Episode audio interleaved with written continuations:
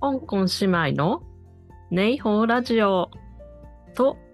いつもとちょっと違う感じで始まったんですけれども今回はちょっとなおこ一人バージョンです。あのさよちゃんが今日本に帰ってましてうんちょっと忙しくなっちゃったみたいなのでちょっと代わりになおこ一人で 今回は寂しく 放送したいと思います。はい。で、まずですね、前々回とその前に、あの、私がコロナにかかって、えー、香港の政府の隔離施設、ペニーベイっていうところに入ったっていうお話をさせていただいたんですけれども、これに関して、あの、いろいろ反響をいただきました。で、個人のアカウントの方にもいただいたりしたんですけれども、ツイッターのえー、ネイホーラジオのアカウントの方にいただいたちょっとコメントを紹介したいと思います。で、こちらが厚底世代さんっていう、ポッドキャストですね、の方からいただいてます。で、厚底世代さんの、まず、ポッドキャスト、えー、こちらは、えー、シータさんっていう方と、サキさんっていう、まあ、85年、86年世代まさにその厚底ブーツを履いてた世代の、えー、女性たちが、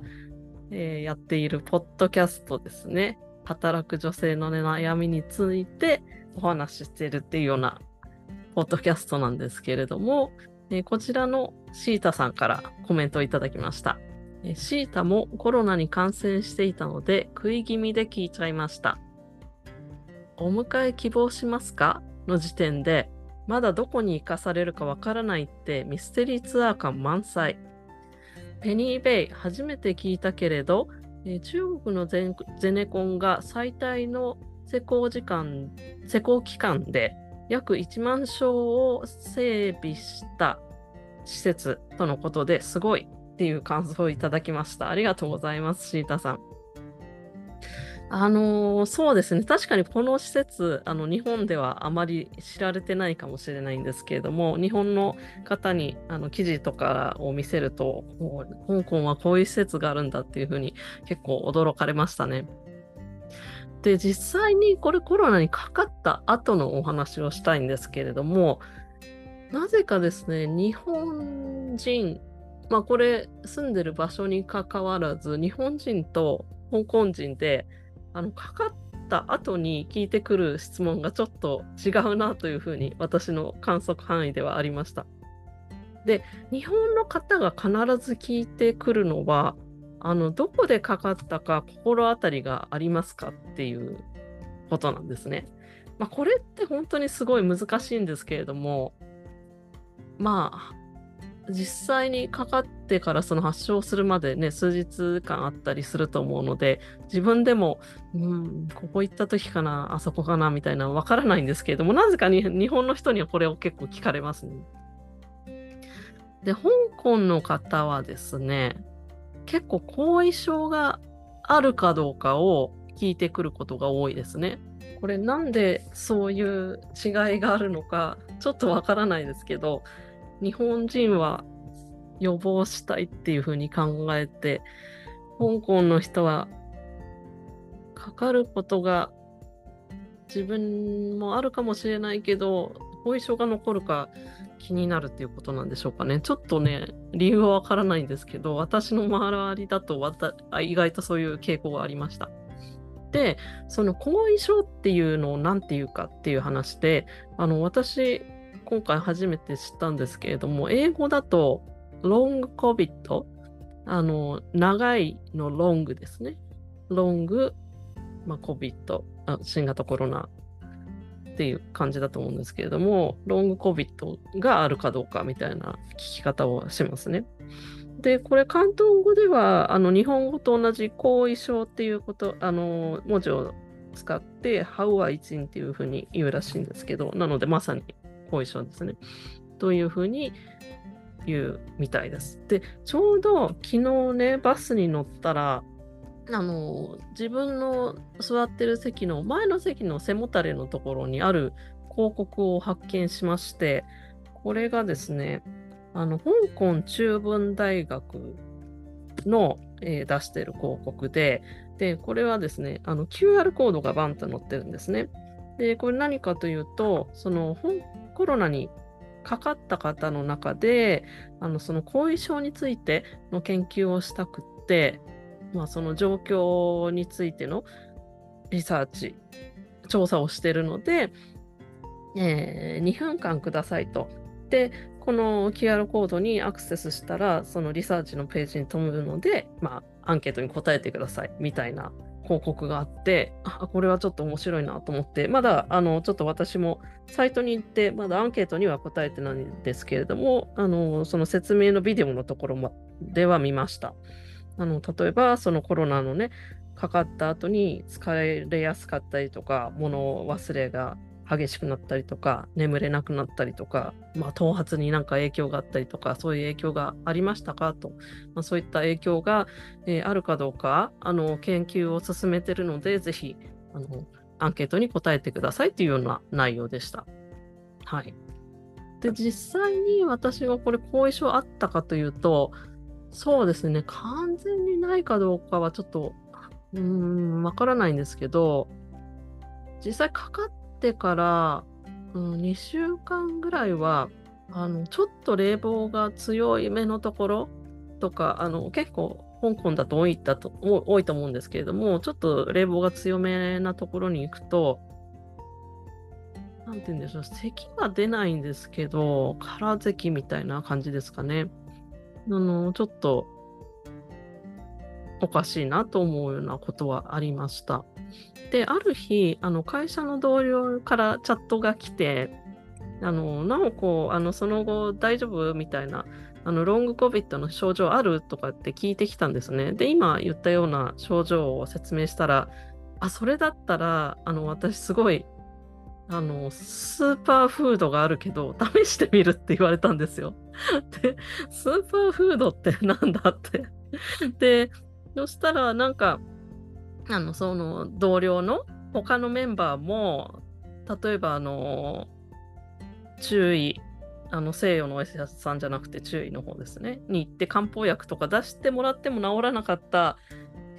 子もこのスーパーフードを食べたら治その咳とかそういう症状が治ったんだよって言ってきてえそのスーパーフードって何？って言ったらなんかね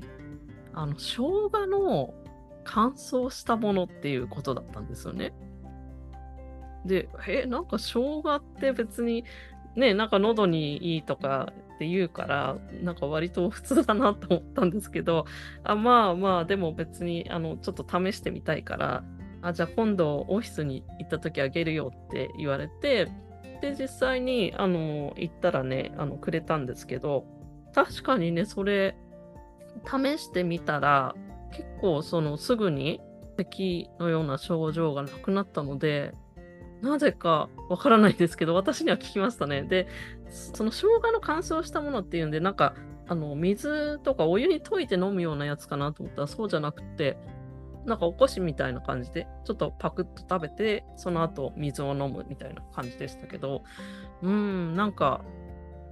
ね、そういう民間の知恵というか、そういうものがあるんだなと思って。で、なんかこれ実際にどこで買えるのとか、そういう情報がお伝えできたらよかったんですけれども、なんかその子にも聞いたら、いや、なんかまた来週に入手できるから 持ってくるとか言って、どっか特殊な漢方屋さんとかで買ってるのかなわかんないんですけど、具体的なちょっとお店の名前がわからなかったんですけれども、うん、そういうような経験をしました。なんか香港ならではの知恵なのかなっていうふうに思いました。で2つ目のトピックなんですけれども、え、先日ですね、あるオンラインイベントに参加しまして、そのお話をしたいと思います。で、これは何かというと、今回その香港じゃなくて、ちょっと台湾の話題になってしまうんですけれども、なんか今、日本で、えーと、台湾プラス2022っていうイベントが行われているみたいで、でそこの、えー、一環、そのキャンペーンの一環で行われたイベントですね。で、製品生活日本橋、あの製品書店の日本橋支店ですね、ここで行われて、で、オンラインでも同時開催っていうことだったので、これに参加しました。で、内容はどういう内容かっていうと、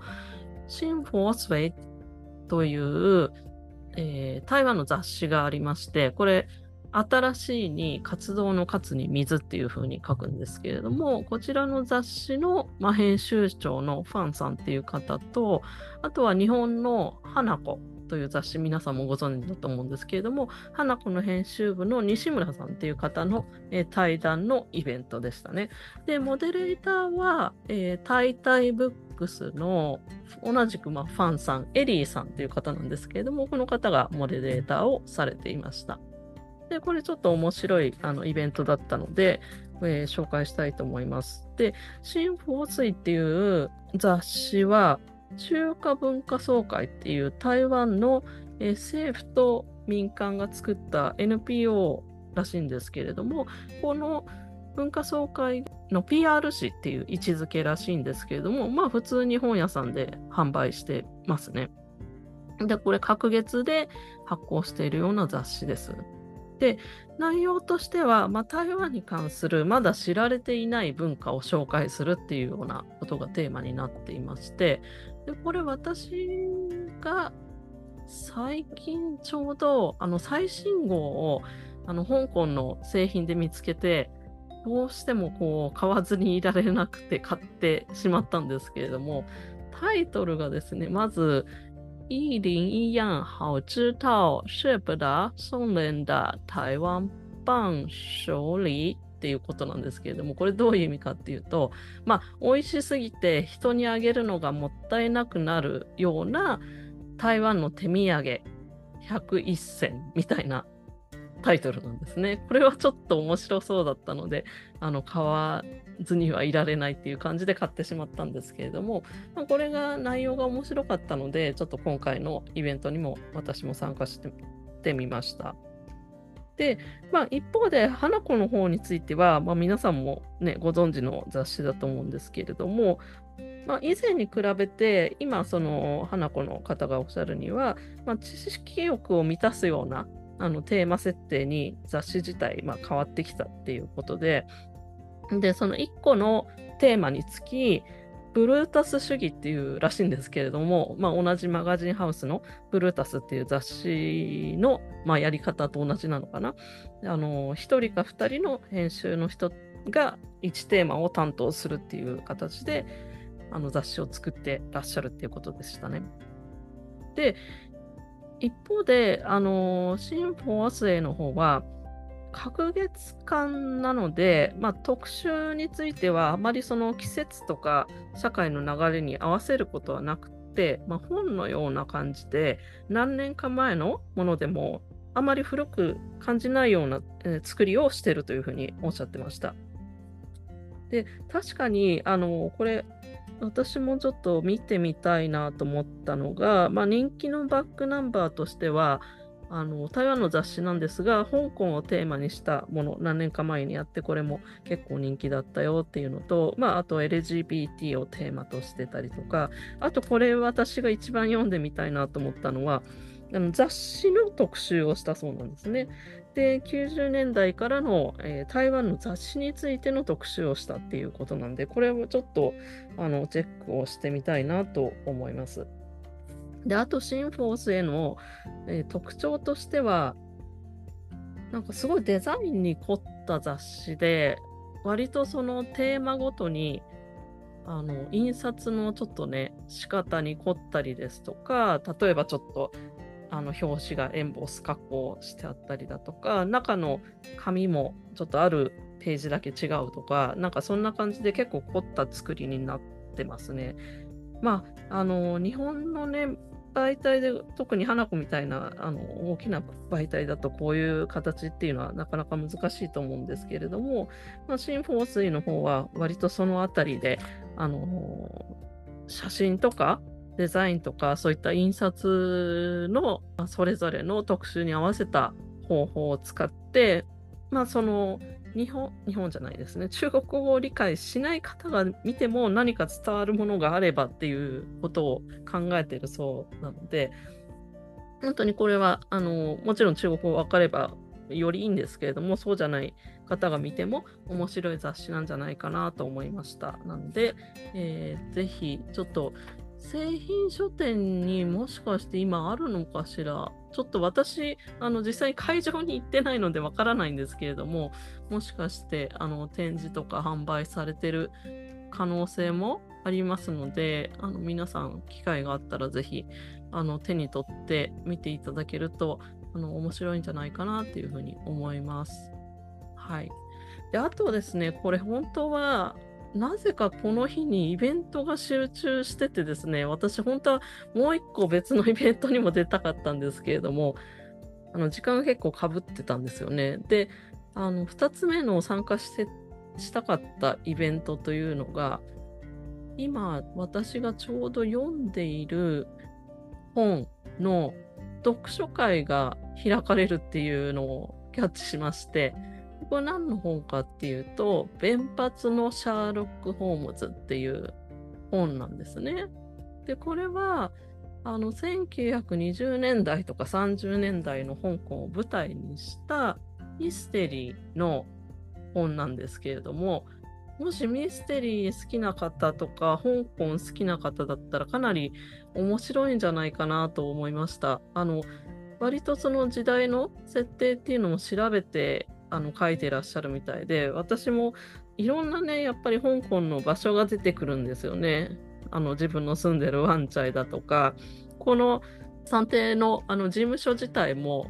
あのションワンのハリウッドロードのあたりにあったりしてそこの住所も書いてあったりするのでそれをいちいちね調べて Google マップで見てねああこの辺かとか思ったりしてあのかなりその今の場所と比較するのも面白いですしなんかその描写的に当時の香港の感じがすごく想像できるような